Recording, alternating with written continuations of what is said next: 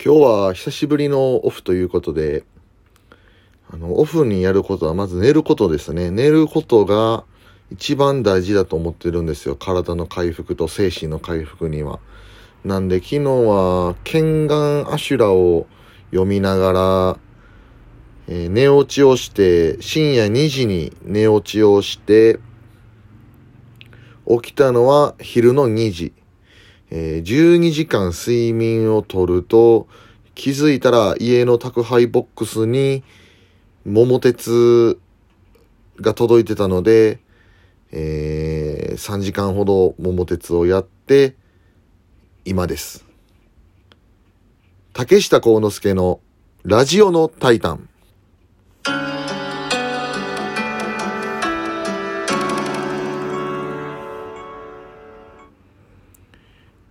どうも皆さん、DDT プロレス、竹下幸之助です。えー、昨日はですね、OSW、大阪スタイルレスリングさんに、えー、参戦してまいりました。あのー、あんまり僕他団体に参戦しないんですよ。年に1回あるかないかで、去年なんかもおそらく年末にあった、えー、っと、OWE さんですね。ストロングハーツの興行で T ホーク選手とシングルマッチをしたんですけども、それぐらいしかなかったですかね、おそらく。で、今年も、まあこういうコロナ禍でなかなかね、他団体参戦が難しい中、多分、今年唯一の他団体参戦になる、なったでしょう。えー、OSW に参戦してまいりましてね、あのー、対戦カードがあのー、僕竹下幸之助と食いしん坊仮面が組みまして、対戦相手は、ミラクルマンと、宇宙銀河戦士アンドロス選手で、あのー、なかなかあの攻めたカードやなと思ってたんですよ。はい。なかなか攻めたカードやなと思ってたら、あのその日の大会には、あの、田中稔選手とか、鈴木小太郎選手、えー、井上正夫選手、腰中史郎選手もね、あの、いらっしゃるんで、こんな攻めたカードやってええんかな思っとったら、あの、まさかのその選手たちを差し置いて僕たちがメインイベントで、はい。あのー、ど、どぎも抜かされましたけども、どぎも抜きました。ほんまにあの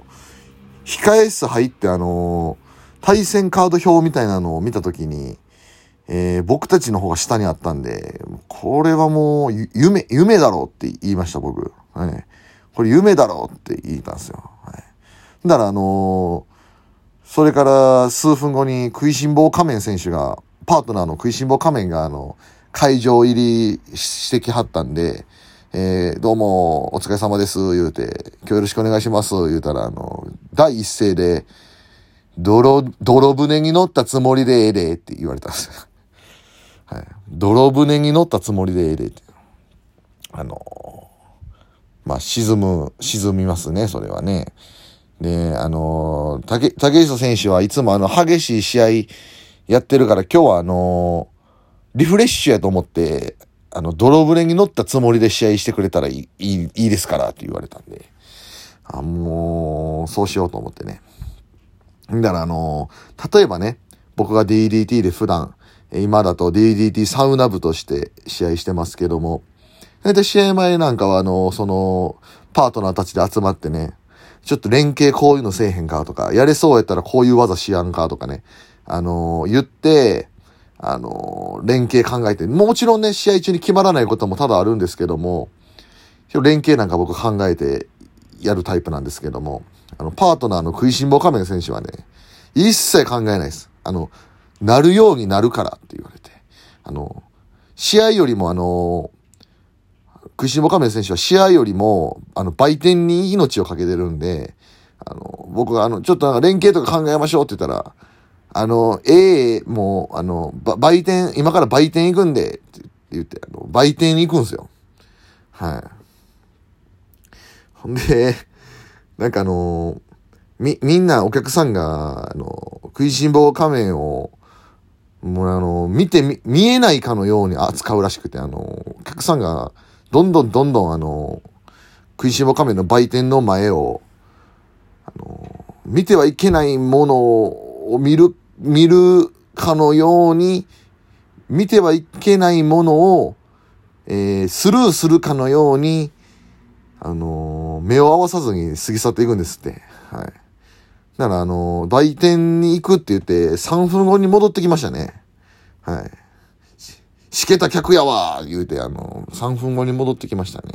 はい。まあ、そんなね、えー、食いしん坊仮面選手とのタッグだったんですけども、えー、試合はですね、対戦相手のあの、ミラクルマン選手はあの、僕が小学生の時に、今からもう15年前です。15年前に、大阪プロレスのプロレス教室っていうのに通ってたんですよね。その時の一時期先生、約1年間ぐらいですかね、ミラクルマンが教えてくれてた時期があって、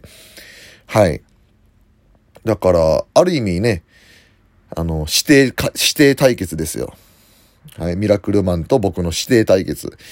だからあのー、まあ、小学校の時で、からの僕って考えたら身長もそれこそ30センチくらい伸びてるし、体重に関しては60キロぐらい増えてますからね。はい。あのー、後から言われましたけども、あのー、バケ、バケモン、バケモンって言われましたね。俺はバケモンと戦ってんのかと思ったって言われましたね。だから全然あの、僕が小学校の時に見て、憧れてた21世紀奇跡を呼ぶ男、ミラクルマンのあの、素晴らしい空中技と、あの、メキシカンストレッチ、巧みなメキシカンストレッチが出ることはなく、あの、ひたすら、あの、卑怯なことをして僕責められましたね。目つぶしはされるし、えー、干潮されるし、沈重、いわゆる前、前への、前、全部への干潮ですね。沈重されるし、もう、あのー、私が憧れたミラクルマンはいずこへという感じでしたけれども、それでもあの、なかなかあの、やっぱメインイベントらしい、あの、厳しい戦いになりまして、ほんと死闘、死闘を演じましたね、新規場ファーストリングで。お客さんもあの、結構入っていただいてたんで、もう、声は出せないですよ。まだお客さん声は出せないんですけど、もう拍手の大喝采でも、拍手と笑いの、もう、パレード、パレードでしたね、完全に。もう、新規場が揺れてましたよ。特にあのー、僕がね、食いしん坊仮面に、こんな、こんなことなかなかないんですけど、